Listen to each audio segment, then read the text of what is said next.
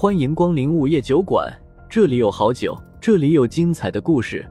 不过，都是些酒馆老板从亡灵那里聆听来的故事。午夜酒馆，作者黑酱标，由玲珑樱花雨制作播出。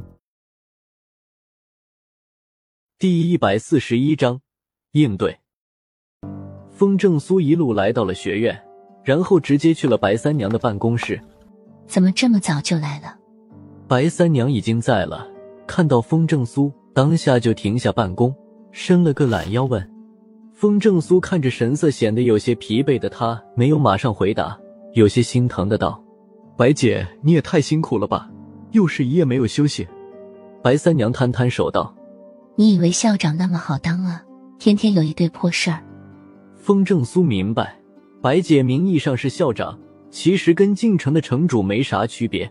晋城没有其他的管理者。除了管理整个学院的事，还要管理城内大大小小的事务。没办法，只能劝慰他。工作总是做不完的，白姐你也得注意休息嘛。唉，白三娘靠在椅子上叹了一口气。我倒是想跟以前一样，待在酒馆里，嗑瓜子、吃水果、听故事，多舒服啊。风正苏愧疚的道：“是我不好，害得白姐你连一点休息的时间都没有了。要不……”老板，你公开身份，你来做这个校长算了。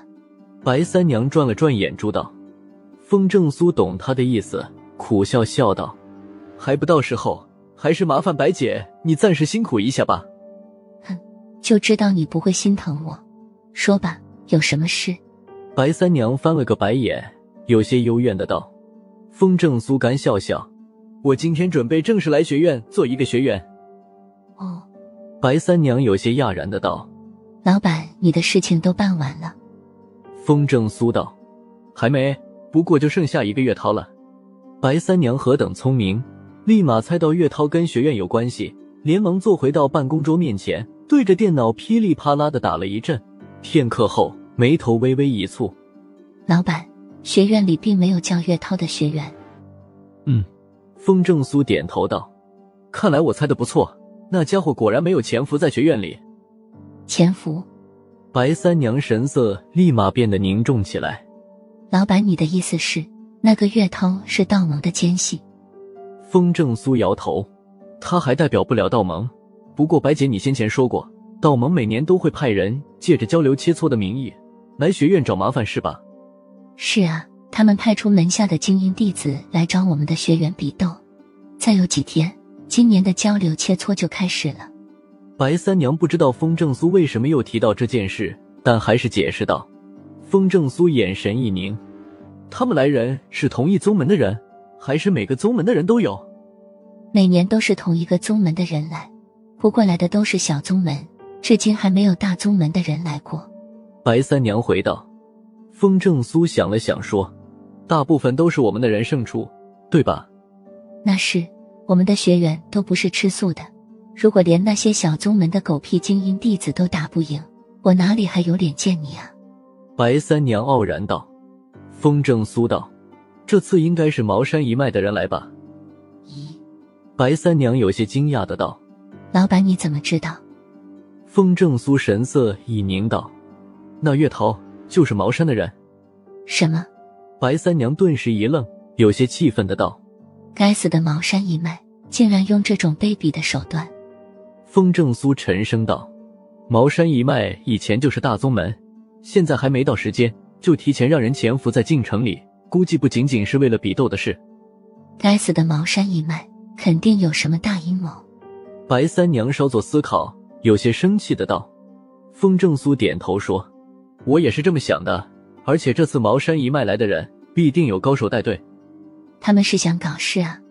白三娘厉声道。风正苏嗯了一声道：“搞事是肯定的，只是不知道他们究竟想干什么。”哼，敢搞事，大不了我就把这次来的人全部干掉。白三娘冷哼道。风正苏摆摆手：“白姐不用急，这次的比斗想来你应该已经挑好人选了吧？”白三娘嗯了一声：“早就选好了。”他们五人都是五十年前那一批天才的后人，也是学院里最优秀的学员。茅山一脉毕竟是大宗门，我没有小瞧他们。这样吧，换一个人下来，我上。风正苏沉吟了下道：“啊。”白三娘一愣：“老板，你没必要亲自上吧？”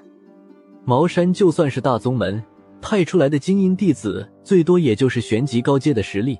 地级高手在道盟任何一个宗门都是长老的存在，天级基本就是门主了。让风正苏亲自出马，就不是杀鸡用牛刀了，完全就是大炮轰蚊子。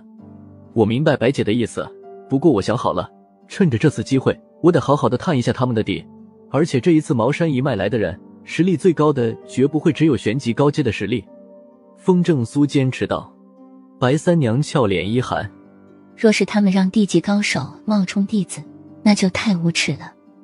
风正苏认真的道：“别说地级高手了，说不定还会有天级的家伙。”不会吧？若真是有天级的高手，我就直接出面。白三娘有些难以置信，随即冷声道：“风正苏，连忙摆手，白姐别急，这不是还有我吗？”